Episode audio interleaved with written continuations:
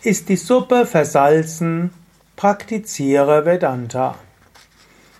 Kommentar zum 282. Vers von Vivekachudamani. Ist es dir schon mal so gegangen, du hast dich sehr gefreut auf ein gutes Essen? Vielleicht dein Partner, deine Partnerin hat was Tolles zubereitet oder du bist auf irgendeine Feier gegangen und du hattest vorher abgesprochen, dass du bist vielleicht Veganer und dann soll etwas Besonderes zubereitet werden. Oder du hast dir selbst etwas zubereitet und nachher kommt heraus, es schmeckt überhaupt nicht.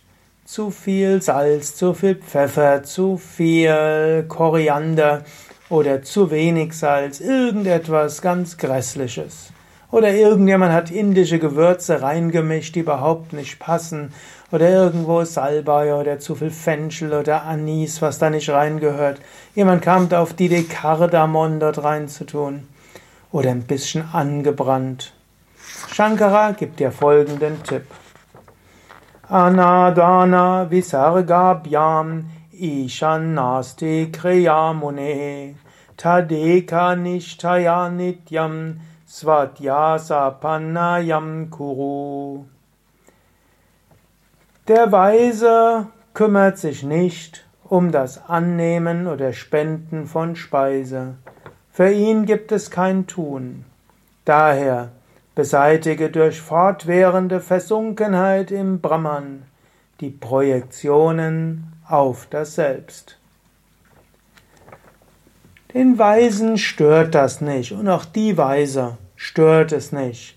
Ob jetzt das Essen gut ist oder nicht so gut, ob du die richtige Menge von Essen bekommst oder nicht, ob du in einer Schlange zum Beispiel im, am Buffet von Yoga Vidya angestanden hast und ausgerechnet der Mensch vor dir nimmt die letzten Spaghettis oder den letzten Teil Tomatensoße oder den letzten Teil von äh, Sojajoghurt und du ärgerst dich.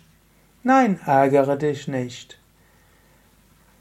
Nimm all diese Situationen an als Gelegenheit zum Wachsen. Shankara sagt, der Weise, die Weise kümmert sich nicht um die Speisen. Daher kümmere dich nicht darum. Es ist okay, wenn du versuchst, gesund dich zu ernähren. Es ist gut zu überlegen, wie schmeckt dir das, was zu tun ist. Das ist alles okay. Körper hat seine Bedürfnisse, Psyche hat ihre Bedürfnisse, okay. Aber dein Glück hängt nicht davon ab.